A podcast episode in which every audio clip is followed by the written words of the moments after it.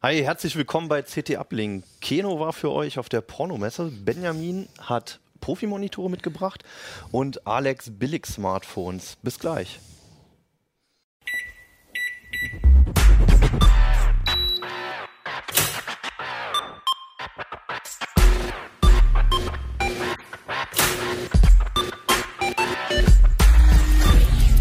CT Uplink. Hallo, schön, dass ihr reingeklickt habt bei eurem Podcast aus Nerdistan bei CT Uplink. Mein Name ist Hannes Schirulla und neben mir sitzt Jan Kino Jansen, schönen guten Tag. Benjamin Kraft. Und Alexander Spier. Und wir beschäftigen uns nochmal mit der CT12 2017 in Sonnengelb und normalerweise ganz oldschool mit optischen Datenträger. Meiner ist schon raus, damit ich meinen äh, PC entviren kann und äh, wieder fit kriege. Ähm, aber normalerweise habt ihr die DVD da drin, ist unheimlich viel wert. Man also man weiß erst, wie wertvoll die ist, wenn man sie braucht, nämlich Ja. wenn der Rechner nicht mehr funktioniert. Und dann ist sie nicht mehr im Handel. Stimmt, genau. Deswegen kauft sie jetzt, jetzt, jetzt, jetzt sofort. Sag doch Nach der mal einmal, Sendung. was das überhaupt ist. Das ist, ähm, das, mein Kollege Fabian hatte das äh, letzte Sendung schon detailliert erklärt, denn der hat die mitgemacht. Das ist ähm, eine DVD, von der man booten kann, falls der Rechner mit irgendwas infiziert ist, ähm, falls ihr einen Trojaner drauf habt, Viren, was auch immer, ähm, hilft das in den meisten Fällen. Und ähm, es sind, sind schon sind so ein paar Spezialtools drauf, die wir alle nicht selbst entwickelt haben, aber so zusammengestellt haben.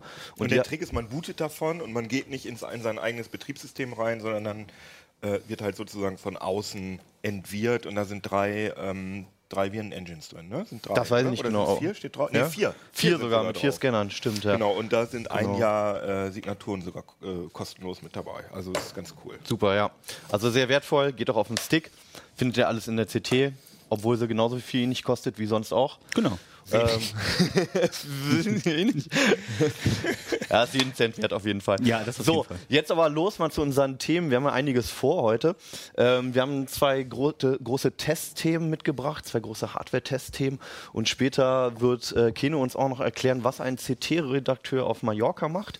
ähm, aber zuvor ähm, erstmal zu uns ins Labor, Mhm. nämlich zu den Smartphone-Tests. Du hast, äh, beziehungsweise ich muss sagen, wir haben, Wir haben ich hab dir ein bisschen geholfen, aber den Großteil hast du gemacht. Wir haben äh, billig Smartphones getestet. Was heißt denn erstmal billig?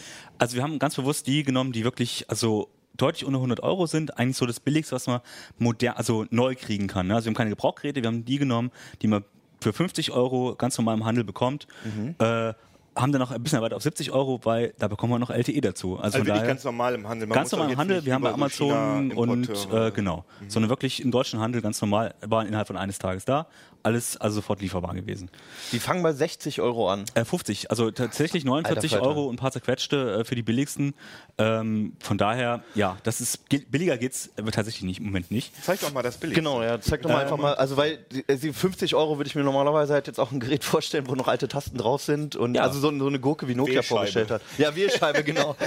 Oder wo du, wo du so, so äh, ähm, telegrafieren musst oder so. Aber es, es, es sind Touchscreens drin, Mhm. es sind alles Android-Geräte, ne? Genau, das sind alles Android-Geräte, ähm, sind äh, alle mit Android 6, beziehungsweise nein, eins mit Android 5.1, aber, Okay. aber die Rest ist mit Android 6.0. Das ist ja schon aktueller als so manch anderes Gerät, was Genau. seit einem halben Jahr im Handel ist. Und, Und für die Nur-Hörer, ähm, die Geräte sind alle recht klein, also sie sind alle so groß, ein bisschen größer als das iPhone äh, 4, würde ich sagen. genau, also sie sind äh, Aber dick.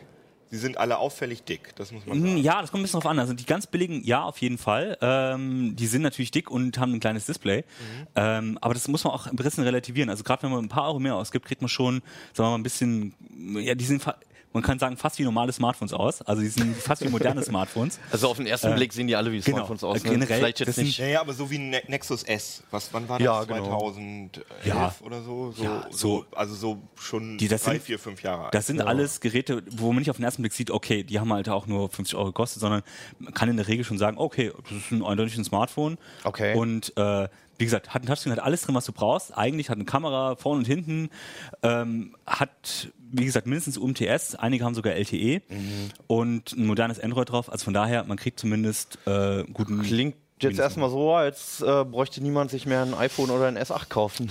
Also Ja. weil äh, an der Ausstattung offensichtlich gibt es ja kaum Abstriche, oder? Ja, Doch schon. Das ist das, der Punkt. Es ist dort alles drin oder fast alles, aber natürlich auf einem ganz anderen Niveau.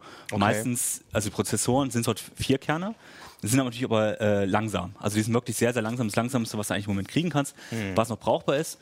Gut, das sind Cortex A7 Kerne, das heißt, die sind relativ sparsam noch. Ähm, und mit vier Kernen kommst du bei Android noch relativ weit. Ne? Es gab früher die Dual Cores, mit denen kommst du heute nicht mehr, kannst du nicht mehr aus. Wenn wir jetzt gerade dieses Thema angeschnitten haben mit den Kernen, vielleicht kannst du ganz kurz nochmal sagen, ähm, was es mit diesen Cortex A7, A53, A72 etc. auf sich hat. Das steht halt oft hinter den Prozessoren nochmal und sagt ja oft mehr aus als irgendwelche ähm, ähm, Gigahertz-Zahlen oder sowas. Genau. Ne? Also Cortex A7 ist so das im Moment das kleinste Design, was also das äh, ARM entwickelt halt äh, CPU-Designs. Okay. Die, die geben sie halt an, und die können dann andere Hersteller lizenzieren und daraus Prozessoren machen. Also Mhm. ARM stellt keine Prozessoren selber her, das macht dann eben MediaTek, in dem Fall alles MediaTek-Prozessoren. Oder, äh, dann eben Qualcomm oder Samsung oder alle, was auch genau, die ja. nutzen im Grunde genommen das Core-Design, das Design von ARM. Entweder wandeln sie es ab oder sie benutzen halt quasi eins zu eins das Design. Mhm. So, und Cortex A7 ist so das, das kleinste Design, das ist 32-Bit noch. Das ist ähm, relativ stromsparend, aber eben auch nicht sehr leistungsfähig. Okay. So, Ist das denn neu? Ist das, Nee, also das, altes ist, das ist ein ziemlich altes. Ähm, es gibt, Mhm. äh, früher war mal Cortex A9, das war für die High-Ends damals gedacht. Das ist komplett passé, weil das einfach enorm viel Strom frisst und eben teuer in der Herstellung war. Und äh, das abgelöst wurde durch das 64-Bit-Design, das Cortex A53. Die sind letztendlich auch nicht viel leistungsfähiger, aber sie können eben 64-Bit. Die sind ein bisschen effizienter, auch bei der, bei, äh, in der Leistung. Das heißt, da gibt es eine kleine Verbesserung. Insofern ist es immer sinnvoll, sagen wir mal, ein aktuelleres äh, Design. Ein Cortex A53, wie gesagt, ist so ein bisschen, bisschen aktueller. Ähm, Cortex A57 ist dann die, die schnelle Variante vom A53. Wobei man die dann wahrscheinlich in solchen Geräten wiederum Und nicht die findet man eben nicht. Man findet halt wirklich nur die ähm, ARM produziert oder naja, sagen wir mal, die produzieren das nicht, aber sie die forcieren das, dass man eben langsame und äh, schnelle Kerne in einem Ding hat, dafür sind die langsam Strom sparen. Dieses Big Little Big Prinzip. Little. So, und das sind halt nur die Little-Kerne, ne? Und nicht Ah, ja. die, die Big-Kerne, da nicht drin, da nur die kleinen Kerne. Okay. So. Und das ist halt, damit sparen die ihr Geld. Das kostet auch, wie gesagt, die, äh, die Prozessoren sind echt billig. Das sind auch die, gün- meistens die günstigsten, die du am Markt kriegen kannst. Und deswegen, äh, es reicht gerade so aus. Wir mal. können ja mal einfach so ein bisschen, also was haben wir hier jetzt für Hersteller? Wir haben hier Vico, ne? Genau. das ist ein französischer Hersteller. Die, die sind sonst bei uns in den Tests immer ein ganz gutes Preis-Leistungs-Verhältnis aufgefallen. Was gibt's hier noch so? Ja, gibt's ja auch ziemlich, äh, ziemlich exotische Genau. Marken, von denen ich jetzt. Also wir haben noch das Alcatel, das ist halt auch eine, eigentlich ein, Klar. Von, aus China, aber von, der- von einem TCL heißt die Firma. Die haben den Namen lizenziert, machen das aber quasi auf europäisch. Und dann haben wir ähm, ein Vodafone. Ach, das die äh, produzieren jetzt Handys. Naja, das ist auch von TCL produziert, aber eben dann und mit Vodafone Branding, die haben das halt, das ist ein zwei Jahre altes Gerät fast, aber halt schon mit LTE, die haben halt damals, für, oder die produzieren das quasi für, nicht nur für ihr Netz, das funktioniert auch in allen anderen Netzen, aber es ist halt so, dass die halt schon das, die Technik halt voranbringen wollten. Und, ges- und das hat halt damals vielleicht 100 gekostet, kostet jetzt nur noch äh, 70 Euro. TCL hat, äh, ich glaube, das sind die gleichen, die auch, Die auch Philips äh, Fernseher. Zum Beispiel und BlackBerry haben sie jetzt, produzieren sie die BlackBerry und das Smartphones. sind ja alles europäische Marken. Das Genau, scheint, das ist so, dass die sich, die will dann so in Europa Genau. und holen sich so die Firmen, die so ein bisschen äh, Zugkraft noch haben, aber so ein bisschen kurz vor Genau. knapp. Das ist ja so, also mit, nach den Marken kann man sowieso nicht mehr gehen. Ne? Meine Mutter, nur ganz kurze Anekdote, meine Mutter hat mich letztens angerufen, meinte, ich brauche einen neuen Fernseher. Ich habe da so einen Grundig gesehen Ja. bei Saturn. Ja. Und ich, ich habe mir nur so die Haare gerauft, so, ah, Nee, bloß das ist nicht, ey. Ja. Das ist halt noch die alten Markennamen, alle von irgendwelchen Chinesen aufgekauft. Und ja. TCL ist einer der größten Smartphone-Hersteller, nur das ist meistens nicht unter eigenen Namen, sondern unter Alcatel, BlackBerry und so weiter. Oder Ja. eben irgendwelchen anderen Herst äh, Mar- Na- Markennamen läuft. Okay. So. Ähm, aber das sind so, sag mal, die, die regulär im deutschen Handel, das sind äh, ähm, ganz, kriegst du ganz normal bei Amazon und sind quasi nicht europäische Mhm. Mit Marken dem Sinne, aber Rückgaberecht, genau. ohne, ohne Zoll und sowas halt. So, ne? und dann haben wir natürlich, haben wir die drei wirklich China-Smartphones, die zwar nicht direkt aus China kommen, wir haben sie bei Amazon bestellt, aber über so einen Drittanbieter-Shop. okay. Ähm, wo Amazon, Amazon zwar die äh, Versendung und dann auch die Rücknahme organisiert, aber ansonsten damit nicht viel zu tun hat. Oder Mhm. nicht viel damit zu tun haben will, sagen wir mal so. Und ähm, die sind für ihren Preis einfach besser ausgestattet. Okay. Woran das liegt? Wie hm? heißen die? Also wir haben einmal das Blackview, wir haben dieses wunderschöne ähm, THL. THL. Wobei man da sagen muss, ne, das ist das Einzige, was halt so äh, jetzt so Phablet-Maße schon Cosmos zeigt. Also, macht jetzt auch Handys, oder was? das ist wirklich unser Kollege. Das Ja. des Kollegen. Äh, Thorsten. Stimmt. Äh, Technology Happy Life heißen sie. Wow. Das ist, so, das ist halt Alles wirklich, drin. Da hat man so das Gefühl, okay, das ist richtig äh, China, aber hat halt LTE und, und einen Fingerabdruckscanner und hat das Ich größte finde, das Display. sieht aber irgendwie ganz fresh aus, So, so da in Weiß. Man kann jetzt, wie gesagt, ist Geschmackssache. Blauen, mit dieser blauen Umrahmung da an, am Objektiv. Das sieht nett aus. Genau. Aber im, im Prinzip, das sind halt, und dann haben wir noch das Ulefon. Ulefon ist schon. das ist, aber tatsächlich, die sind schon ein bisschen bekannter, weil die halt sehr stark im deutschen, weiß nicht auf dem deutschen Markt, aber sehr stark in diesem Billigsegment äh, äh, schon bekannt sind und auch sehr viele Produkte dort Spricht man das echt so aus oder sagt man Juli-Fällen? Ich habe keine Ahnung, wir haben es immer Ulefon genannt, aber wahrscheinlich. Äh, Kinder von Uhlenbusch. In China weil es gibt- nachfragen. Es gibt ja auch noch das Elefon und das, also da gibt es ja noch so ein paar. Gibt es Äh, auch Telefon? äh, leider noch nicht, aber das wäre auch mal eine. Guter Name. Kann man ne? wahrscheinlich nicht schützen. naja, und ähm, das sind halt, da muss man sagen, die sind alle ein bisschen besser ausgestattet, haben relativ ähnliches Android auch drauf in Ja. Android 6.0. Das ist auch aktuell Halbwegs, ne? so. Also da, da vermisst man relativ wenig Funktionen Genau. im Vergleich zu Android. also da 7 ist auch der. Play Store drauf und ähm, also das heißt, man kann die ganz normal einsetzen, wenn man sie in Deutschland bestellt. Bei, gibt's bei eBay, gibt's bei Amazon, gibt's bei verschiedenen Händlern. Okay. So kann man sich dann einfach nach Deutschland äh, einfach bestellen und es funktioniert. Ähm, hier ist das der Punkt, die sind halt ein bisschen besser ausgestattet. Die haben aber ein Problem, sie haben mh, einen Updater drin, also die können sich, haben auch ganz neue OTA-Updates bekommen, aber der kann eben auch noch äh, Spyware verteilen. Da gab es so schon eine super. längere Geschichte. Ne? Das ging Ja. schon länger durchs Netz, dass, dass man so bei so China-Handys irgendwie nicht so richtig sicher sein kann, was da nachlädt. Ne? So, wir müssen sagen, also auf unseren Geräten ist bisher nichts drauf gewesen. Okay. Aber bei allen Marken, äh, bei anderen Modellen. Oder wir konnten es noch nicht feststellen. Genau, wir konnten es noch nicht feststellen. Und bei allen anderen Marken, äh, bei, bei vielen anderen Geräten von diesen Marken, Mhm. gibt es immer wieder Berichte, oh, da ist mir jetzt plötzlich eine Software drauf installiert worden, äh, die habe ich mir nicht selbst installiert. Und das wird halt alles über diese OTA-Updater-Software gemacht. Und ähm, Man deswegen, weiß nicht so richtig, was passiert. Genau. Deswegen, das ist einfach ein Risiko. An sich sind die, ja, ich meine, gut, dass der Browser ein paar mehr Rechte will, installi- installiert man sich einen Chrome, ist gut. Ja. Ja, aber ähm, solche Sachen, die kann man halt schlecht verhindern. Wobei bei so einem Punkt muss ich auch mal sagen, also ähm, die, die bekannten Marken, so viel anders machen die das seit ja auch nicht. Also Ja. äh, bei Samsung oder ähm, bei, bei HTC weiß ich Die auch haben mehr nicht zu genau. verlieren. Ne? Man denkt Ja, immer, Samsung, ja, wenn, die- die, wenn die da so ein Skandal ganze Menge kommt, dann, raus. dann haben Aber was heißt Skandal? Das sind halt Nutzerdaten und das ist ja normal mittlerweile, dass die Aber rausgehen. Die, die spionieren ja auch nichts anderes aus als da deinen Kontakten und das Mhm. ist ja legitim. Nur man weiß, man hat halt keinen Ansprechpartner, den man theoretisch verklagen könnte. Ja, aber man muss hier ein bisschen, bisschen auch sagen, also klar, alle äh, sammeln Daten, mehr Mhm. oder weniger offen. Ähm, bei denen muss man auch sagen, weil die installieren halt auch wirklich Werbesoftware, die dann auch Okay. eine andere Software nachinstalliert und die wirklich Okay. auch teilweise Schadsoftware ist, weil da einfach Mhm. keine Kontrolle stattfindet. Das ist bei den europäischen Marken, bisher bei den äh, westlichen Marken sozusagen, Mhm. ich sehe jetzt mal Samsung und so dazu, ist es noch ein bisschen anders. Die haben zwar auch Interesse an den Nutzerdaten, aber Okay. sie sind halt nicht, ähm, nicht ganz so dreist. Genau. So, und da gibt's da gibt's eine gewisse Kontrolle. Und hier gibt's halt teilweise keine Kontrolle, weil du nicht weißt, wer da eigentlich, äh, der auf den Server Zugriff hat, wo das Wenn, wenn herkommt. Ulefon verhasst ist, dann heißen die nächste Woche halt irgendwie Telefon oder so. Und, genau. Aber an sich, so von, von, der, von der Ausstattung her, von der Hardware her, sind die schon alle ganz gut. Ähm, wo, wovon sprechen wir denn jetzt genau? Also wir können ja einfach mal so ein bisschen durchgehen. Also wir haben, wir haben ja über den Prozessor haben wir schon gesprochen. Es gibt noch den Speicher, das Display, die Kamera.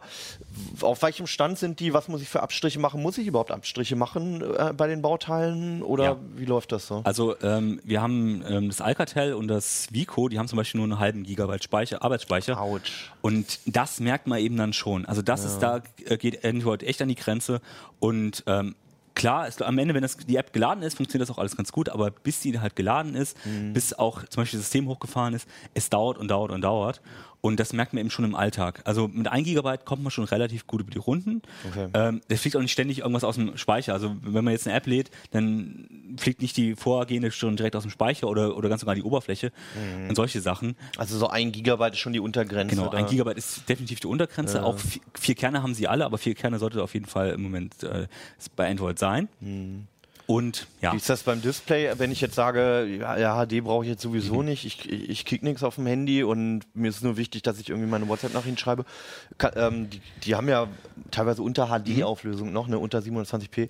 Ähm, dann müsste es doch eigentlich laufen oder gibt es noch andere Ja. Werte, die dann, Also- woran es hapert? ich muss sagen, also von der Pixeldichte her, klar ist jetzt so ein 4-Zoll-Gerät keine äh, HD-Auflösung, aber das geht eigentlich. Das Problem ist Mhm. Lesbar eher, ist es, ja. Lesbar ist es. Das Problem ist eher die Displaytechnik, nämlich ob es ein TN-Panel ist oder ein IPS. Okay. Und TNs gibt es da noch drin. Ja. Das gibt es ja ab der Mittel, gibt's ja seit langem und ab Ja. der Mittelklasse absolut Also ab gar 100 nicht Euro mehr, ne? kriegst du eigentlich nur noch IPS. Genau. Äh, drunter geht's halt teilweise noch in TN.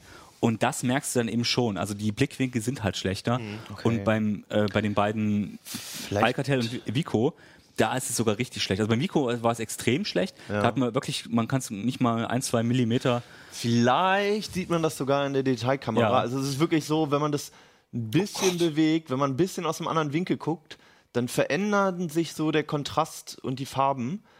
Und So. es ist irgendwann So einfach nicht mehr lesbar. blau, Aber ne? das passiert hier, also ich weiß nicht genau, wie man, ob man es über die Kamera richtig gut sieht. Aber ich glaub, man aber man, schon ganz ähm, gut. es ist wirklich das Millimeter, es sind nur ein paar Grad, verändert sich das sofort. Das war bei, bei teureren Geräten ist es seit, weiß nicht, drei, vier Jahren mindestens schon Mhm. überhaupt nicht mehr äh, sichtbar. Ne? Also das Vodafone hat auch ein TN-Panel, ist aber deutlich besser zum Beispiel im Blinken. Also es ist auch noch ein schlechtes TN-Panel, was da drin ist. Ja, okay. Ähm, und das kann man eigentlich nicht empfehlen. Also das selbst dem, und gerade draußen, die sind auch alle nicht hell, die haben natürlich eine Helligkeit von vielleicht äh, 250 Candela.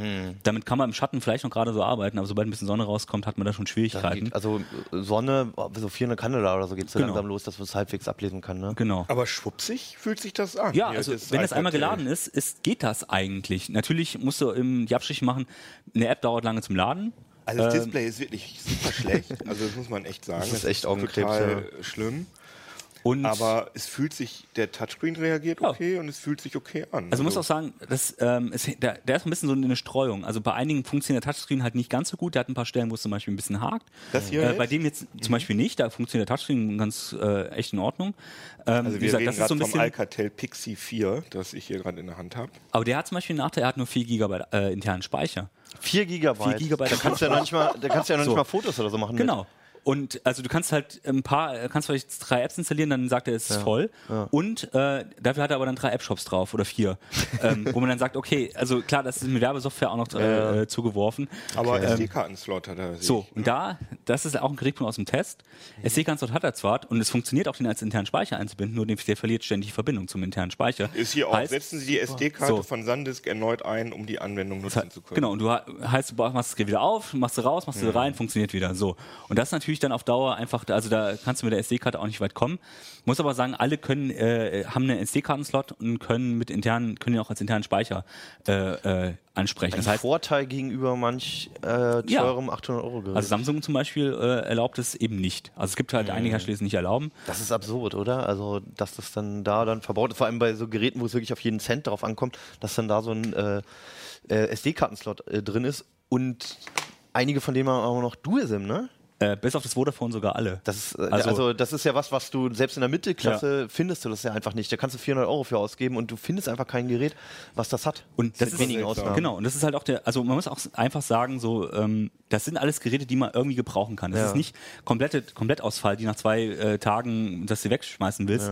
Aber natürlich haben die erhebliche Einschränkungen. Das merkst du dann eben. Okay. Ähm, Kamera äh, ist teilweise richtig mies, teilweise aber auch brauchbar. Ne? Und das ist halt so die Streuung. Überbrauchbar geht es aber auch Nein, nicht. natürlich hinaus. Also, nicht. es, Also- ist, es sind auch keine Kameras. Ist eine Kamera dabei, die ich mal in Urlaub mitnehmen würde eine Woche?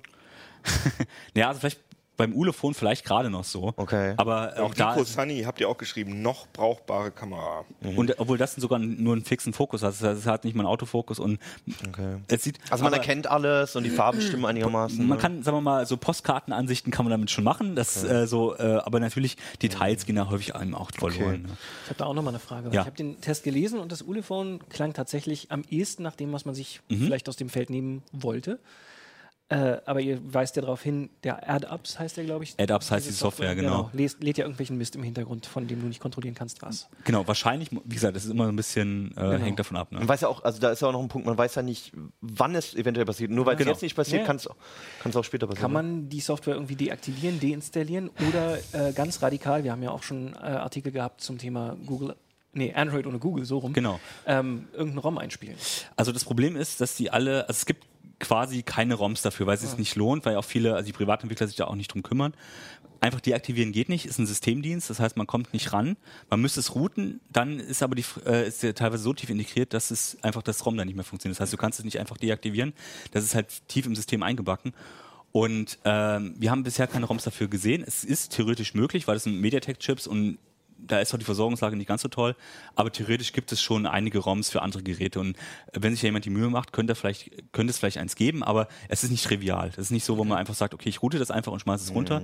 Und das ist das Problem, also man kann es nicht einfach davon befreien. Und deswegen ähm, wir haben, wie gesagt, wenn man Glück hat, und man, man muss, sollte mal vorher schauen, ob es ein anderes ROM gibt. Teilweise gibt's die, ähm, aber eben häufig auch nicht. Und deswegen ähm, kann man die jetzt nicht so ohne weiteres Ist empfehlen. jetzt nicht so wie sowas. bei Samsung oder Nexus-Geräten, oder? Wo man bei, bei Lineage oder, oder Paranoid oder so einfach guckt und da was schnell runterlädt, Genau. sondern man muss echt irgendwie in Foren recherchieren. Und wenn man dafür, ne? Pech hat, finde, kriegt man dann auch wieder einen ROM, was, wo auch solche Software eingebacken ist. Ah. Das, gerade den China-Smartphones ist es Ja. leider auch häufig so, dass eben auch diese Dritthersteller-ROMs genau das Schön. wieder drin haben. Ja. Und deswegen äh, ist man da so ein bisschen, äh, muss man ein bisschen vorsichtig sein. Nur. Also im Prinzip im Testfeld hat man die Wahl zwischen äh, Hardware mit harten Einschnitten und so ein bisschen Wehtutpotenzial oder ziemlich coole Hardware für wenig Geld, aber der Gefahr, dass dich halt irgendjemand ausspioniert oder mit Werbesoftware zuballert. so kann man das sagen. Also, ähm, Aber einmal musst du noch mal Akkulaufzeit. Oder habt ihr da schon, habe ich das nee, haben wir noch nicht drüber gesprochen. Also Akkulaufzeiten hm,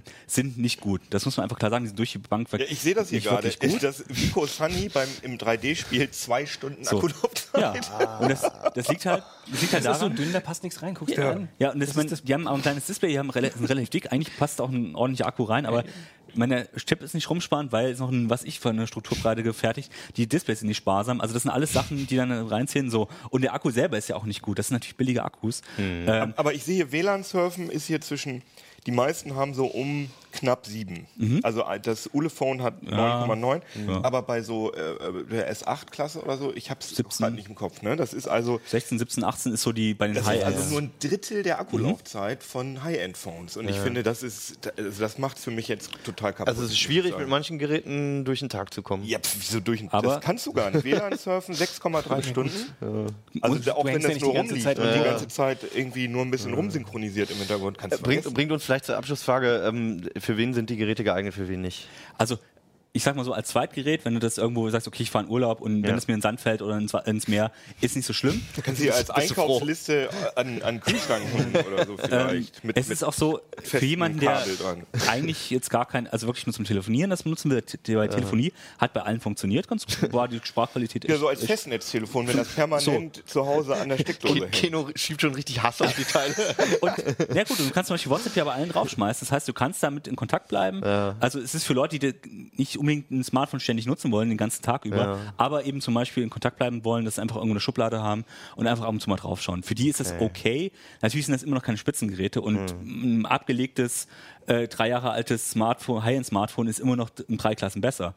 Aber wenn man eben nur 50 Euro ausgeben will, kann man damit leben. Das ist halt der Punkt. Ähm, aber natürlich empfehlen kann man sie jetzt in dem Sinne nicht. Eigentlich nichts für den Alltag, ne?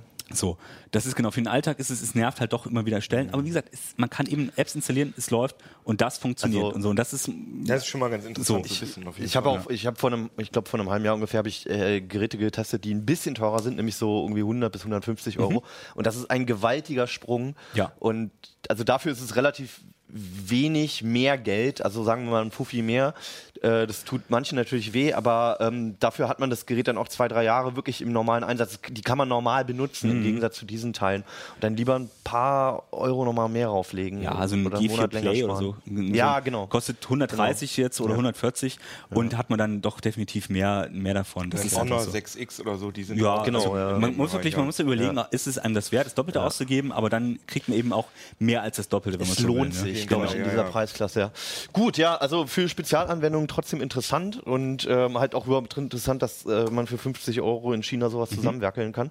Ja. Ähm, alle weiteren Infos im Heft, ausführlicher Test, inklusive der ganz kurzen Laufzeiten, alle im Diagramm. Ähm, kommen wir zu einem weiteren ausführlichen Test, nämlich deinem, Benjamin. Ja. Du hast Monitor getestet, Genau. aber dich natürlich auf eine äh, spezielle Art von Monitoren Genau. beschränkt, nämlich äh, sogenannte Profi-Monitore. Wir haben sie Profi-Displays genannt. Genau. Was unterscheidet den Profi-Monitor vom Normalo-Monitor?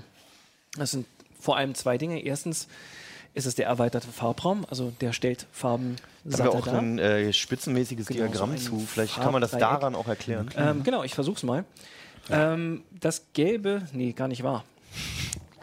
Das blaue Dreieck, was man so ein bisschen äh, vielleicht nicht so Ja, gut das- sieht. wir das ist der das mal normale sRGB-Farbraum, den man beim Büromonitor normalerweise kriegt oder zumindest annähernd kriegt. Bei schlechten Displays gibt es nicht Okay. mal das. Also nur ganz kurz, das, Man- dieses Diagramm stellt den gesamten vom menschlichen Auge sichtbaren Farbbereich dar, ne? Dieses Hufeisen korrekt? selbst. Das, ganze Das. Hufeisen draußen, Ja. genau. Und die äh, Eckpunkte des Dreiecks stellen halt die Farben ähm, oder die Farbbereiche blau, grün und rot da. Und je weiter am Rand du bist, desto sa- satter ist die Farbe.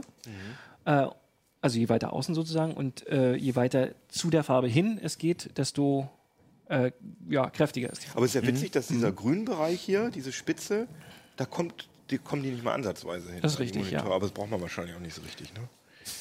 ja, wenn's schön wäre, wenn es ginge wahrscheinlich. Aber, ich Grün mein, ist nicht so wichtig. Also meine Augen können aber den Unterschied zwischen dem hier oben und dem hier unten jetzt nicht wirklich, äh, also kann ich hier, können wir nochmal auf das Diagramm schalten, bitte? Jetzt bin ich mal gespannt. Also hier oben ja. und da, also das ist... ich Das ist ja auch sag mal so, gedruckt ja eben, ne? also man muss auch überlegen, dass es natürlich ähm, Genau, so viele Farbstufen hat. was für ein Farbdiagramm hat eigentlich unsere Druckmaschine, was für ein Farbbereich? Äh, kleiner als sRGB. ja, ja, wahrscheinlich. grad ist das. Problem.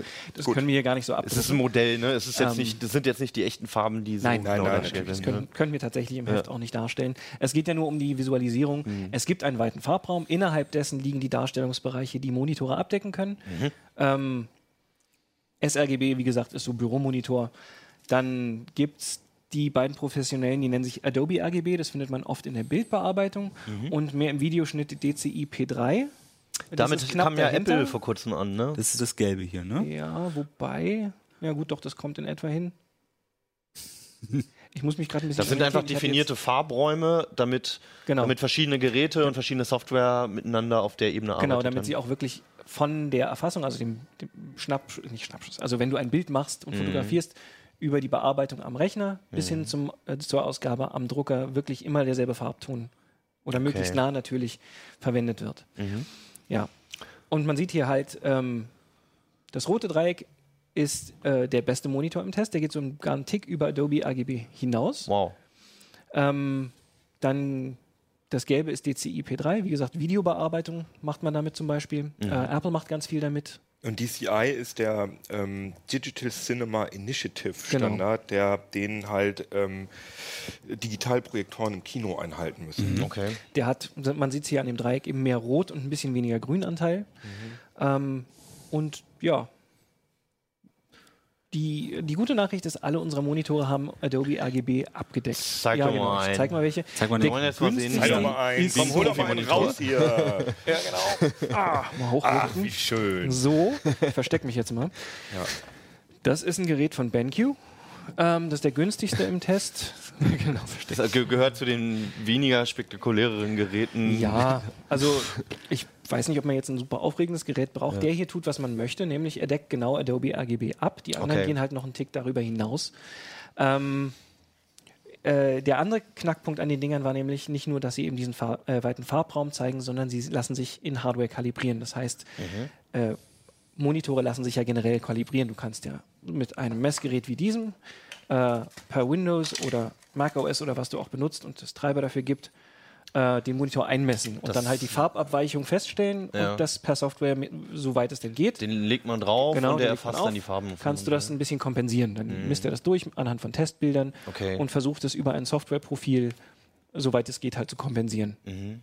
Das geht natürlich äh, bei einem sRGB-Monitor nur innerhalb diesem Farbraum. Und das ist natürlich besser, wenn man den Hardware kalibriert, weil, äh, sagen wir mal, wenn das Betriebssystem hochfährt, dass man dann im Betriebssystem nicht noch irgendwelche du bist weiter äh, oder mehr unabhängig vom Profil selbst. Mhm. Das wird halt im, in der Hardware hinterlegt. Das heißt, egal an welchen Rechner du anschließt, du hast. Entschuldigung, ich will dich irgendwie. Ich wirke mich gerade selbst. Ähm, der ist, Der ist einfach, der ist einfach schon eingemessen, richtig, genau. ja. Und du kannst ihn eben auf, den, auf diesen speziellen Monitor einmessen. Äh, ist ja immer eine gewisse Streuung bei der Produktion. Äh, mal ist das Rot ein bisschen heller oder was weiß ich. Ja, und dann kannst du äh, sicher sein, dass soweit es geht, dieser Monitor eben wirklich das darstellt, was du zeigen möchtest. Okay.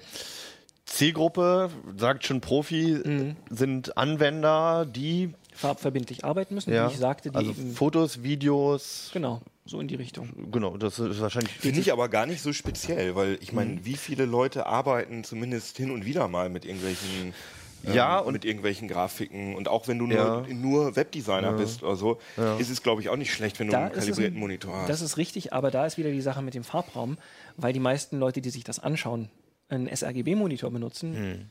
Ja, okay. die meisten Aber es ist trotzdem Publisher gut, wenn dein Monitor sRGB. gut auf sRGB Dann ja, ist eingestellt richtig. ist, und kalibriert, weil sonst äh, ja. Und die Frage ist ja jetzt, Mhm. ähm, also hilft mir das auch, wenn ich, also mir würde jetzt einfallen beim, beim Zocken oder sowas halt auch. Ich meine, da sind viele knallige Farben. Ähm, beim Handy sieht man auch immer irgendwie auf dem OLED sieht es geiler aus als auf dem LCD, wenn ich irgendwas spiele. Äh, lohnt sich das auch für, für Leute, die jetzt nicht unbedingt was mit Grafikdesign oder so zu tun haben, sondern einfach einen Monitor haben, der einfach gut aussieht? Es sieht auf jeden Fall besser aus. Also Ja. du siehst den Unterschied mit dem bloßen Auge ohne Messgerät, dass die Farben Mhm. einfach, muss man sagen, richtig geil aussehen. Also der, Ja. der Asus, den wir hier in dem Farbdreieck hatten, der bringt wirklich schöne Farben. Also deine Antwort ist ja. ja, aber jetzt kommt das Aber. Du musst es dir halt leisten können. Ja. Selbst der Oh, oh. hier, der ja, sage ich mal, vergleichsweise einfach ist. Ja. Äh, 27 Zoll, 2560 mal 1440. Okay. Der fängt halt an bei 700 Euro. Au. Die anderen gehen halt dann über 1300 für den Asus bis hoch zu zweieinhalb bis 3000 bei ISO und NEC. Okay. Also das ist nicht eine Sache, wo du sagst, ich möchte schöne Farben, ich stelle Naja. mir jetzt meinen Profi-Monitor hin. Ja. Das ist das eine. Das andere ist, dass sie halt nicht unbedingt auf schnelle Schalt Schaltzeiten optimiert sind. Das heißt, Okay. als Gamer-Monitore, wir haben sie jetzt nicht ausprobiert, weil es nicht Einsatzgebiet ist, aber taugen die in der Regel jetzt nicht, weil sie zwar geile Farben zeigen, aber Ja. nicht unbedingt schnell schalten und dann hast du ein schlierendes Bild, möglicherweise. Okay, es ist also schon auf die Sparte dann ausgelegt. Mhm. Weil sonst, also, ich meine, bei Fernsehen kommt das jetzt auch gerade allein durch die OLED-Technik und HDR und so weiter. Und da profitiert ja eigentlich jeder, der sich irgendwie damit, davon unterhalten lassen möchte, Mhm. von diesem Monitor. Ähm, aber in die Richtung geht es dann doch weniger. Ja, Ähm, Gibt es da große Unterschiede? Also du hast jetzt vom 2560 mal 1440 gesprochen. Mhm. Äh, eigentlich, also vor allem wenn ich so viel Kohle ausgeben würde, dann wäre für mich schon klar, dass ich einen 4K-Monitor bekomme eigentlich. Ähm, spe- spaltet sich das Testfeld so auf? Gibt es da 4K überhaupt? Es gibt oder auch muss ich 4K. da Also der Asus, von dem ich eben sprach, das ist ein 32 Zöller, der dann wiederum 4K zeigt. Okay, 32 Zoll. Ja, Nee. ähm, coole Farben. Ja. Äh, der kostet dann, ich glaube, um die 1300. Moment. Okay. Also man muss dann schon nochmal ein Stück drauflegen, wenn du dann Genau, wirklich also die volle ist dann- Auflösung haben willst. Genau, 1300 kostet Okay. der. Äh, und wenn du, also die können alle auch äh, 10-Bit Farbwiedergabe. Ah. Prinzipiell. Mhm. Aber du brauchst auch eine Hardware, die das zuliefert. Das heißt, du brauchst eine Grafikkarte, die entsprechend äh, diese 10-Bit ausgeben kann. Und Mhm. das können wiederum nur die äh, bei Nvidia die Quadros und bei AMD die Fire Pro. Oder wie heißen sie? Radeon Pro heißen sie jetzt. Ja. Also wirklich nur die Profikarten. Genau. Das Ja, okay. ist, glaube ich, eine Treiberbeschränkung. Was dann auch nochmal ein ganzer Batzen Geld ist. Genau. Also auch so eine fette, so eine 1080 Ti oder so, die, das kostet die gerade 800, 900 Euro oder so. Ja, so ein Dreh. Äh, die kann es auch nicht. Ich meine nicht. Okay. krass. Also, ja, im, im Prinzip ist zwar es. HDR, aber das ist dann nochmal was Ja, anderes. genau. Also Im Prinzip lohnt es sich nicht für den normalen Nutzer, wenn man einen Haufen Geld dafür ausgibt und am Ende, äh, ich meine, die Quattros sind nun mal nicht zum Spielen gedacht zum Beispiel. Ne? Also das, da hast du dann auch wieder Ja. mit dem Treiber dann wieder Probleme. Nee, ich also, glaube, der einzige, ich meine, das sind ja ähnliche, ähnliche Architekturen. Ja, ich glaube, klar. das kommt vor allem auf den Treiber an. ja, ne? genau. Jo. Ja, da sind ja die gleichen Chips mehr oder Also weniger drin. es gibt sicherlich auch welche, die Adobe RGB Farb Farbraum und damit schöne knallige Farben bringen, ohne dass sie jetzt Okay. Profi-Hardware sein müssen. Äh, aber das war jetzt nicht Augenmerk in diesem Test. Ähm, das, was auch nicht in diesem Test war, war der, der Monitor, den Apple gerade äh, verkauft als Ersatz äh, für ihren ehemaligen eigenen Monitor. Die hatten ja Genau. auch mal eigene Monitore, die gar nicht so schlecht waren. Ähm, und mittlerweile hat das offensichtlich diese Saison LG übernommen. Richtig, Die haben einen 4K und 5K Monitor, ist das Richtig. korrekt? Wir und den hast du dir auch im selben Heft angeguckt, Ja. nicht innerhalb des Tests, aber ähm, nochmal extra. Ähm, wie sieht es damit aus? Sind die eher für den Mainstream gedacht?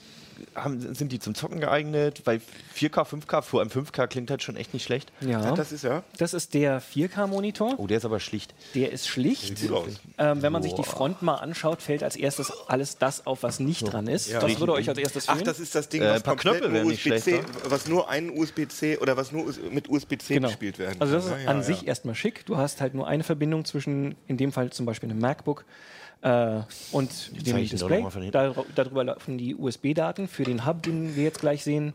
Darüber laufen die Display-Daten, darüber läuft sogar der Strom. Das heißt, äh, daran geklemmt brauchst du kein Stromkabel mehr für cool. den Mac, fürs Ja, ja. MacBook. Ähm, aber jetzt nochmal die Front. Ja. Diesmal Die Drehteller. ersten, Der genau. ist aber auch schwer, ne? Es geht. Also er steht stabil, sagen wir es mal so rum. Er hatte Er ist schon jetzt nicht leichtere in der Hand. Schwer. Ähm, ja, erstmal, manche werden sich daran stören, dass der äh, spiegelt. Das ist nicht immer so schön. Dafür sind die Farben und Kontraste natürlich schön. Mhm. Und man sieht, vorne an der Front ist nicht eine Taste. Hinten Mhm. ist auch keine. Das Ding hat null Bedienelemente, noch nicht mal einen Ausschalter. Mhm. Es geht komplett alles über macOS. Helligkeit ist eigentlich auch das Einzige, was du einstellen kannst. Okay. Du kannst per Software, aber nicht eben per Hardware, äh, andere Farbprofile reinladen. Dann ist aber nicht gesagt, dass das eins zu eins Da gibt es auch keine Treiber für Windows. es gibt keine Windows-Treiber und damit fällt schon das Einfachste aus. Ich habe noch keine Möglichkeit gefunden, wir wollten es noch ein bisschen weiter ausprobieren, äh, aus Windows heraus die Helligkeit oder irgendwas anzupassen. Die Äh, Lautstärke geht. Mir fällt gerade ein, mein allererster LCD-Monitor, das war ein ziemlich teurer Samsung. Ich glaube, der hieß 930p oder sowas. Das war ein 4 zu 3 Monitor. Und bei dem war das auch so. Der war super schick, aber du brauchtest halt eine Windows-Software zum Einstellen. Habe ich sowieso nie benutzt. Ähm, und irgendwann wurde diese Software natürlich nie mehr geupdatet für die neuen Windows-Versionen und dann brauchst, musstest du ihn halt so lassen, wie er ist in den Einstellungen. War jetzt kein riesiger Beinbruch, aber damals war das auch schon so. Also es ist nicht ganz neu die Idee. Ja, ja, aber es ist schon Aber immer noch echtes beschissen. Hindernis, oder? Also ich finde das.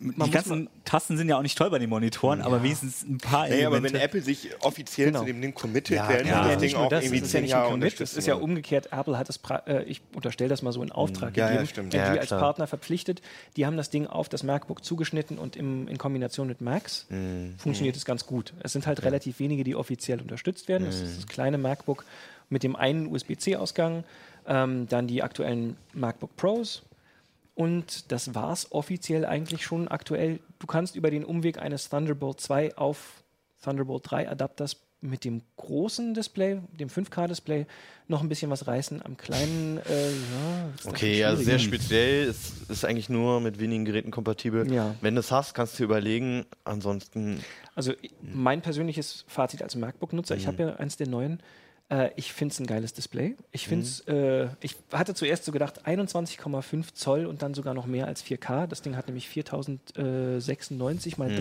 2304 Bildpunkte. Also mehr als 4K eben.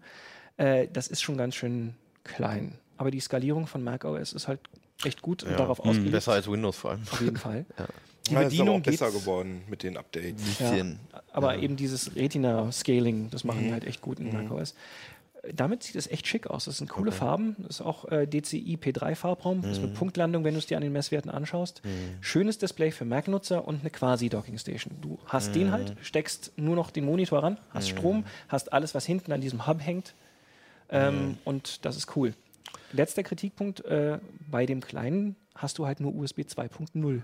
Das finde ich ein bisschen anachronistisch. Du siehst warum? diese USB-C-Buchsen und dann äh, hast du trotzdem eine 2.0. Der Grund wird wahrscheinlich sein, dass äh, die Display-Daten so viel Bandbreite fressen, dass eigentlich gar nicht mehr übrig bleibt. Das große Display hat sogar Thunderbolt 3, was ja deutlich mehr Daten transferieren kann. Und auch da reicht es nicht mal für USB 3-Geschwindigkeit, was wir so rausgemessen haben mit einer Okay. SSD. Gut, Conta Costa? Ähm, der kostet, den gibt es nur bei Apple.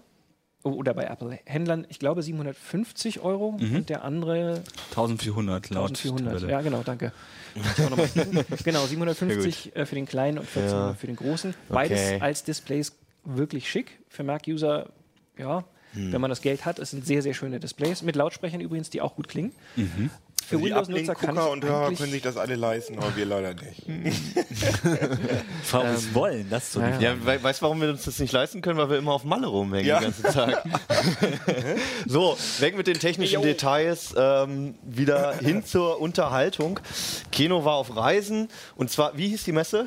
Die hieß äh, Euro Webtainment. Klingt völlig unschuldig und ähm, trotzdem handelt es sich um was unheimlich Anrüchiges. Ja, das ist, also die definiert ist die als ähm, und das ist die Unterhaltungsbranche im Internet. Okay. Ah, Die ja. europäische. und da würde ja- natürlich, wenn man die Amerikaner dazu holen würde, dann würden ja auch, also eigentlich würde ich da ja dann auch die ganzen Spielehersteller und so. Streamingdienste. Äh, Und das war wohl auch mal, da, das war wohl auch mal ein bisschen geöffneter, dass da auch irgendwie, mir hat jemand erzählt, dass sogar die Telekom da mal gewesen ist und so, Okay. äh, wenn ich das richtig verstanden habe. Aber inzwischen ist es eigentlich 80% Porno. Okay. Sehr gut. Warum warst du da als CT-Redakteur? Weil die mich eingeladen haben. Also es gibt äh, da, also ich kriege halt, weil ich hauptsächlich Virtual Reality mache, kriege ich halt viel Pressemitteilungen aus dem Bereich und da war dann auch eine Einladung zu einer Pressekonferenz auf Mhm. Mallorca, wo es um die Zukunft der Pornografie ging. Und dann hab Okay. ich, haben wir da so drüber gescherzt und gesagt, huhuhu, Mhm. schön Malle und so. Und ich so, ja, aber jetzt mal ehrlich, warum eigentlich nicht? Das hört sich doch total interessant Also ich an. meine auch vor allem, wo ist dann der technische Zusammenhang? Worum geht's dann da? Der technische Zusammenhang ist, dass, da, dass es da viel um Virtual Reality Porno ging. Ähm, also da waren mehrere Betreiber, die Hatten wir ja auch schon mal hier in der Sendung. hatten wir auch schon mal in der Sendung, aber Mhm. die viel mit Virtual Reality arbeiten, äh, unter anderem auch Camsex-Anbieter, Mhm. die die Livestreaming in VR jetzt anbieten, Mhm. was ganz interessant ist. Und äh, es ging auch um ähm, Teledildonik, das heißt um Geiles Wort. Äh. ich sag mal, im weitesten Sinne Masturbationshardware für Männer Ja. und Frauen, die irgendwie ans Netz angeschlossen sind. Okay. Und diese Chemsex-Angebote haben das tatsächlich, das ist schon fast Standard, dass äh, ja, die Darstellerinnen, meistens sind es ja Frauen, Mhm. die haben da so ein Ding und du kannst dann äh, als Gucker, also auch wenn du so eine VR-Brille aufhast, dann kannst du den Coins geben, so Trinkgeld, Mhm. und kannst damit diese, dieses Ding steuern, was sie in ihrem Ah, okay, ja, ich verstehe, glaube ich, ja. drin hat. Und Aha. Ich finde, das sind halt einfach Internet of Things äh, Sachen. Ich finde, da kann man durchaus, ist durchaus interessant. Da hat Ja, auf jeden Fall. Also zumal es halt irgendwie, ich habe, wie, wie es glaube ich schon öfter in der Pornobranche so war, dass halt irgendwie eine neue Technik so ein bisschen rumdümpelt irgendwo und sich noch nicht so richtig in eine Richtung entwickelt ähm, und es natürlich auch noch nicht so viele Anwender gibt. Also ich meine, es sind ja wahrscheinlich immer noch relativ wenig Leute, die so eine VR-Brille zu Hause haben, aber Ja. Diese Technik einfach von denen genommen wird und äh, irgendwie versucht wird, damit Richtig. irgendwas zu machen. Oder meinetwegen auch ferngesteuerte Dildos oder sowas Genau. übers Internet. also das ja? ist halt die zweite Möglichkeit für diese Tildonik, nicht mal äh, nicht nur für, für diese das heißt Dildonik, das sagt das- Teledildonik. Das ist so ein, Teledildonik. ach, das ist auch so ein bisschen so ein Also, aber die, diesen Wort, Begriff, aber ich finde das das ist gut. auch so das, das, was den Begriff, den die Branche dafür benutzt. Ihr, ja. also ob die, also es ist fast ein bisschen intellektuell. Es gibt auch äh, die, ähm, den äh, Prix Ars Electronica.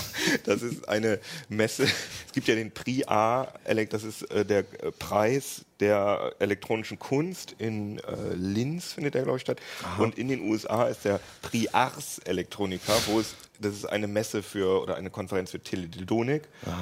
Und diesen Begriff finde ich eigentlich ganz schön, weil Masturbationshardware finde ich ein bisschen komisch. ja, klingt ein bisschen medizinisch. Ja, und ähm, Okay. auf alle Fälle kann man halt einmal diese Dinger, hat man diese Dinger, wo man, wenn man Trinkgeld gibt, dass man dann Mhm. dem Cam-Performer oder der Performerin das zum Vibri- Vibrieren, Vibrieren bringt, aber man kann natürlich auch Virtual Reality Porno oder andere Pornos konsumieren und sich dann so ein Ding irgendwo hin tun Ja. und das ist dann synchronisiert mit den äh, Sachen, die da auf dem Klingt in der irgendwie, Brille- also aus, aus heutiger Perspektive finde ich, klingt das immer trotzdem noch so ein bisschen befremdlich und äh, Ja, ja, auch total. gruselig. So, man hat halt immer sofort irgendwie einen, weiß nicht, Terry auch Gilliam-Film im Kopf dass oder ich so. sowas noch nie ausprobiert habe, weil okay. äh, irgendwie Gab es da kein Anschauungsmaterial? Es gab auch Ja, noch keine Besprechung in der CT Ja, das davon. ist mir, also das finde ich, da geht es noch ein bisschen weit.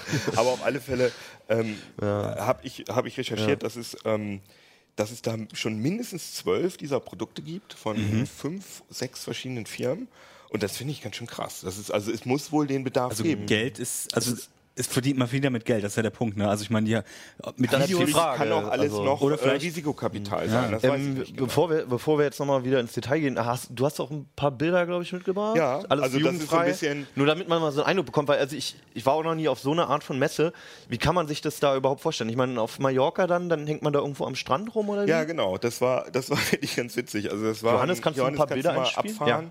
Sehr gut. Ähm, ja gut, das war jetzt die Pressekonferenz. Das da ist gab es jetzt- auch Kaffee. Ja. Aber mach mal einen weiter noch, vielleicht kann man das.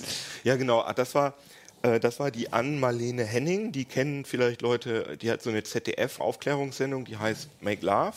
Und die war da eingeladen, muss man sagen, ein bisschen, um das auf die seriöse Schiene zu bringen. Aber das hat sie, glaube ich, auch, also das hat sie, glaube ich, nicht nur fürs Geld gemacht, sondern da, da war sie auch wirklich von überzeugt, weil sie sagt, dass Virtual Reality Porno ähm, viel echter und intimer ist als äh, Standard-Pornomaterial.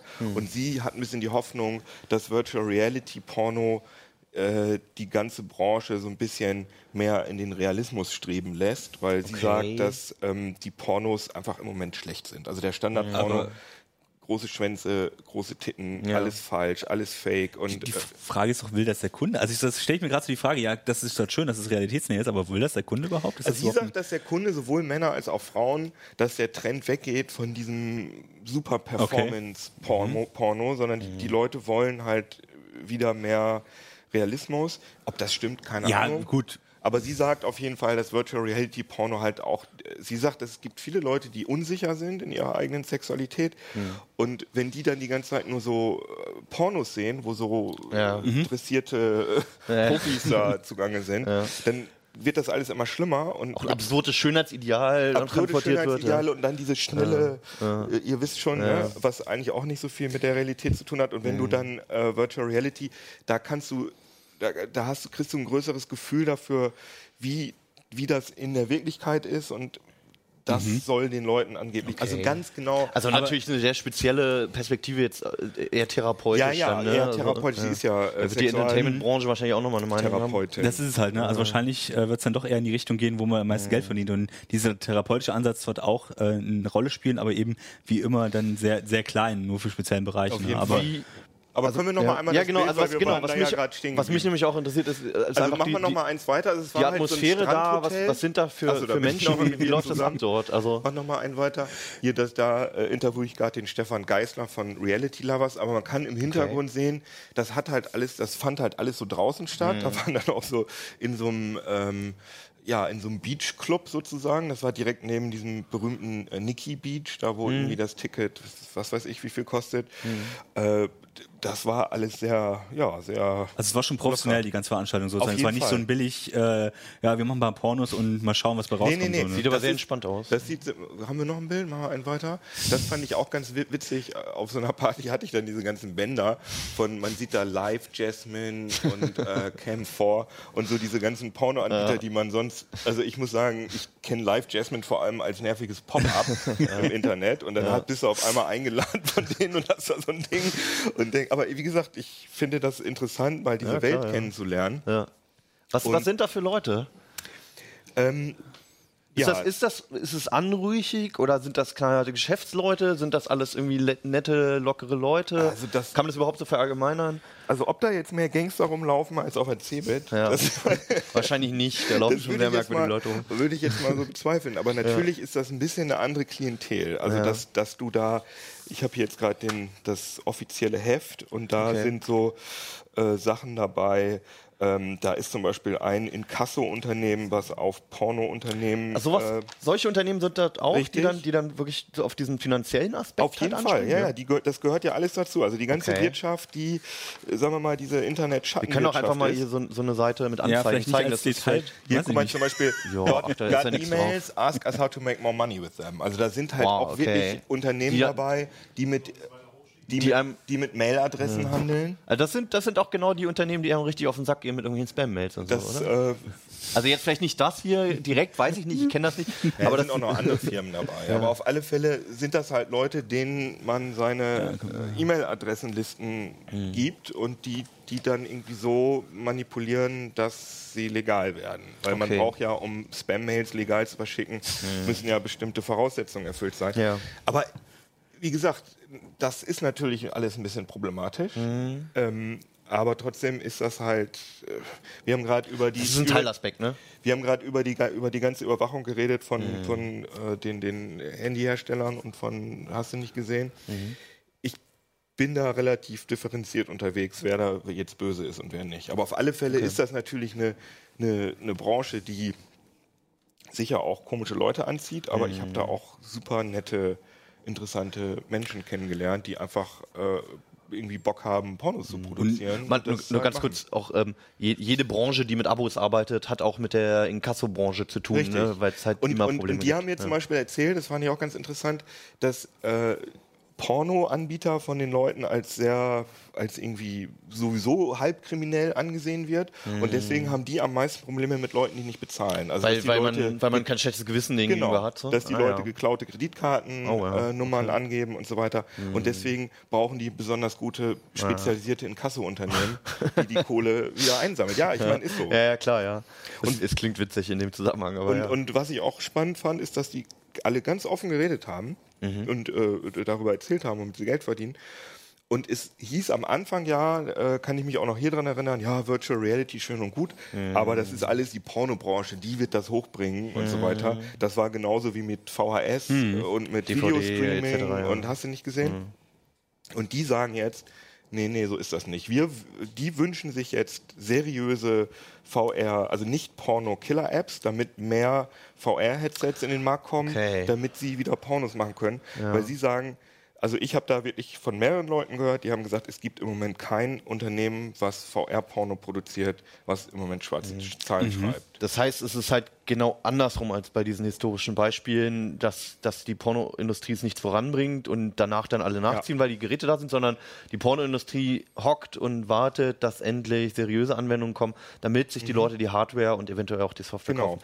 Ähm, ist ja auch so ein Ding, ich meine, wenn ich jetzt in, den- also ich meine, viele haben, ich glaube, ich glaube, ein Großteil der Leute hat halt eine VR-Brille mit einem ähm, geschlossenen Ökosystem. Also entweder die Samsung oder, oder von Google, Sony, das Daydream, Sony, PSVR. genau, Sony PlayStation ist es ja auch und so weiter.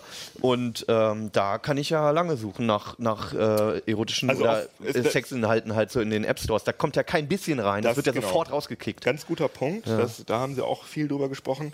Also alle diese VR-Brillen sind theoretisch ausgerüstet dafür, dass du Pornos gucken kannst. Du kannst auch auf allen Pornos gucken, aber es erfordert ziemlich viel technisches Know-how, weil du kannst nicht einfach in den Sony PSVR App Store gehen und dir irgendwas runterladen für einen Euro, sondern du musst dir erst einen normalen, generischen 360-Grad-Videoplayer runterladen. Und dann musst du manuell mit einem USB-Stick in dem Fall äh, das Video im richtigen Format, in den richtigen Ordner und so weiter. Und da, da, da scheitert es halt dran. Also, dass sie zum Beispiel auch sagen, wir würden ja auch gerne mal so eine Google Cardboard verkaufen, ähm, wo die Leute einfach nur irgendwie einen QR-Code scannen Aber- und Da brauchst du so eine Anleitung dazu, wie Richtig. du dann die äh, Videos abspielst. Richtig. Okay, verstehe. Hm. Und das ist halt, und Mhm. da sagen sie, ähm, da können sie nicht verstehen, dass, dass da diese ganzen, das sind ja alles amerikanische Mhm. App Store-Anbieter, also sei es jetzt äh, iTunes oder äh, Google Play oder Amazon oder Sony. Oculus, Ja, Sony, ja. Sony ist japanisch, Ja. Mhm. hast recht, hast recht, aber ja gut. Ähm, und dass die alle nicht mit sich reden lassen, weil die sagen, Die wir- sprechen noch nicht mal mit der Branche. die Leute, mit denen ich geredet habe, haben gesagt, das nein. Und sie sagen, wir wären ja durchaus äh, zu Zugeständnissen bereit. Das heißt, wir könnten ja zum Beispiel einen Deal machen, dass wir in den Play Store kommen, aber dass wir nur Porno, nur wirklich ähm, so Blümchensex, sag ich mal, Es muss- genau, es Und gibt ja alles, was Abstufungen, so also, ein bisschen ja. in die äh, weirde, kinky Richtung geht oder so, lassen wir, sondern wir machen nur das, Mhm. äh, was die Leute im Aufklärungsunterricht lernen. Es, Ähm, ist, es ist, also wie, wie du, glaube ich, schon meinst. Weil da ja auch viel Geld äh, für die App Stores ja. drinsteckt. Ich ne? glaube, es ist ein ganz großes amerikanisches Problem halt auch und, und Japan auch, glaube ich. Weil halt, sobald auch nur da, äh, du brauchst ja wahrscheinlich noch nicht mal eine Brustwarte zeigen, aber sobald Apple oder weiß ich wer da auch nur ein so eine App drin hätte, Mhm. gäbe es einen riesigen Aufschrei, der komplett durch die Medien geht und alle, ähm, alle äh, ähm, Hardcore-Religiösen und weiß ich was Aber alles würde es nicht sind, würden, würden, würden sofort das zerreißen Da halt, bin ich mir halt gar nicht so sicher, weil ich habe halt das, wirklich das Gefühl, dass Porno immer mehr Mainstream wird, dass auch immer mehr Leute auch zugeben, ja, aber dass sie das auch Frauen. oder? Also ich habe das Gefühl, dass das, dass die Zeit, also ich glaube wirklich, ich würde wirklich die These vertreten, dass, Mhm. ähm, dass das kommen wird, dass sich die App Stores auch öffnen. glaub- also es gibt viele Leute auf gar keinen Fall, aber ich glaube, dass die Zeit Aber Ich glaube, es ist eine, eine, eine europäische und vor allem eine deutsche Sicht sogar. Und dann auch noch eine, eine Generationenfrage, das auch noch. Das kommt auch noch dazu. solange die aber auch keinen vernünftigen Jugendschutz implementieren können oder, oder also mein Apple hat eher einen, bei Google sieht schon schwierig aus. Also solange nicht mal das gegeben ist, ist natürlich die Frage, ob dann äh, Inhalte für Erwachsene, also wirklich solche Inhalte reinkommen, äh, eigentlich müßig, Aber oder? auf Webseiten Also, interessiert es auch keine Sau. Also ich meine, in Deutschland Ja, okay, gibt es ja noch diese Pseudo-Abfrage so, aber in den USA äh, kannst du ja im Prinzip mit jedem Alter alles besuchen. Das ist auch interessant. Es gibt ja einen Anbieter, der recht populär ist, nämlich Tumblr, Mhm. wo zum Beispiel absolut überhaupt keine Zensur stattfindet, wo Okay. die ganze Zeit Dieser Hardcore- Fotosammeldienst. Genau. Ja. Der was ja eigentlich so funktioniert wie Instagram, so ähnlich. Also ja, Mikroblogging, ne? Also Ja. so, wo dann alle möglichen Bilder dann da auch drauf gepostet werden. Okay. Und da, da ist es zum Beispiel überhaupt kein, und da, kein Problem. Und da höre ich auch irgendwie nie, dass sich da über jemand drüber beklagt. Aber wahrscheinlich Es sind halt Parallelwelten. Das eine ist, die vermischen nicht miteinander. Ne? Also wenn du einen Play Store hast äh, und da würdest du es vermischen, das wäre ein äh, Skandal. Wenn du beides nebeneinander hättest, wäre es nicht das Problem, weil dann könntest du immer sagen, okay, das ist voneinander getrennt. Und ich glaube, das ist so ein bisschen das Problem. Die Technik ist da, die Technik funktioniert, aber ähm, ich glaube, das ist die größte Hürde. Ne? Also das ist äh, da, da überhaupt äh, diese geschlossenen Ökosysteme. Das ist ja eigentlich auch das Problem bei den Smartphones. Du hast ein geschlossenes Öko- Ökosystem. Google, Apple, alle machen es geschlossen. Klar. Und deswegen haben ja auch solche Anbieter, äh, Branche ist ja nun mal egal, aber die haben es halt schwer da reinzukommen überhaupt. Also hier ist zum Beispiel auch eine Firma, die heißt äh, Laziva, L-A-Z-E-E-V-A und die haben so einen Adult App Store für, für Android gemacht. Android- Da steht dann Your Google Play for Mobile Erotic Content. Ja, aber das ist ich auch wahrscheinlich noch Schrott drin, oder? Also das ist immer das Problem, ne? Also dann haben sie dann natürlich auch so eine, so eine Plattform, aber dann wird dann ja auch wieder natürlich gleich zerhackt durch irgendwelche äh, äh, Billigangebote. Ja, ne? vor allem also, musst du halt in deinem Handy dann äh, äh, Drittanbieterquellen ja, ja, zulassen. genau. Also gibt's halt und sehr viel, Man muss denen vertrauen und so. Ist echt Schwierig. aber interessantes Thema, finde ich. Also, Und dann ein, einen Punkt Ja. möchte ich gerne noch ansprechen. Also nicht nur ähm, VR-Porno, was ja eigentlich stereoskopische 180-Grad-Videos Genau, sind. also weil, äh, du gingst gerade ähm, sehr, sehr großzügig mit dem Begriff Ja. VR, wo du dich sonst halt drüber aufregst, ja, ja. Dass, dass es halt eigentlich nur ein Video ist und keine echte Interaktion in der Genau. VR ist. Ne? Das, das ändert sich ein bisschen, aber Mhm. eigentlich sind 99,9 Prozent der VR-Pornos sind Mhm. stereoskopische 180-Grad-Videos. Was schon mal besser ist, finde ich, als 360-Grad-Videos, Ja. weil 360-Grad-Videos wirken auf mich echt überhaupt nicht immersiv, weil die nicht mal stereoskopisch Ja, sind. was sollst du auch hinter dich gucken, wenn da vorne, ne? Genau. Und die sind halt auch leichter zu produzieren, weil das ist ein offenes Geheimnis. Die Mhm. zeigen zwar nicht ihre Rigs, die Pornoproduzenten, aber die haben äh, GoPros mit ähm, zwei GoPros mit äh, extrem weitwinkligen, selbst da modifizierten Linsen. Also die nehmen, die machen die Äh, Objektive. nur ganz kurz, die zeigen das nicht, weil es so eine Art Geschäftsgeheimnis ja, ist, wie genau. jeder das macht, oder? so? Weil vor allem musst du ja, äh, du musst ja das Rig an die Stelle machen, wo der Kopf des Darsteller äh, oder des, der Darstellerin ist Ja. oft. Es gibt auch Ja. so Third-Person-Sachen, wo du sozusagen aus so einer Schwebeperspektive auf die Action guckst, aber ganz oft guckst du an dir runter und hast dann diesen Körper. Mhm. Und das ist halt, wie die das dann machen. Ob die dem Menschen so, einen- so einen Helm aufsetzen oder ob der die ganze Zeit oder die so da agieren muss und dann dieses Teil. das sind so richtig Geschäftsgeheimnisse, ja. Und auch wie der Abstand ist zum Beispiel und äh, was für Objektive da genau verwendet werden. Aber die benutzen alle GoPro, also und die Auflösung, mit welcher Auflösung die genau aufzeichnen, damit man das, solche Sachen haben, das, da haben sie, da haben wir auch direkt nachgefragt und da hieß es immer, nee, wir sagen, dass es Ach, was. GoPros sind, aber wir wollen nicht sagen, wie genau. Verstehe ich auch. Und die arbeiten jetzt gerade damit, also wie gesagt, das ist halt nicht VR, es ist 180 Grad 3D, aber es ist ganz immersiv. Aber die wollen natürlich weit äh, äh, langfristig auf richtiges VR hin, wo es auch interaktiv wird. Aber wie machst du das? Da könnte man natürlich irgendwie mit Lichtfeld, Technik womöglich den ganzen Raum abbilden. Da ist man aber überhaupt Aber noch das nicht weit. naheliegendste wäre erstmal Rendering per 3D. Ja, ist eine gute, gute Frage. Da sagen sie, ja, das geht, aber das, da braucht man richtig Kohle für. Weil wenn man sich so ein Uncharted 4 oder so anguckt, also wir, es gab doch diesen Skandal, äh, an, wie hieß das nochmal, wo die, wo die, ähm, wo die äh, Menschenfiguren so, so schlecht animiert gewesen Äh, sind. ja, Andromeda, Mass Effect. Mass Effect Andromeda, Andromeda, ja, ja. genau. Ist mir gar nicht eingefallen. Und äh, da sieht man halt, dass da richtig Budget reinfließen muss, damit das geil aussieht. Geil aussieht.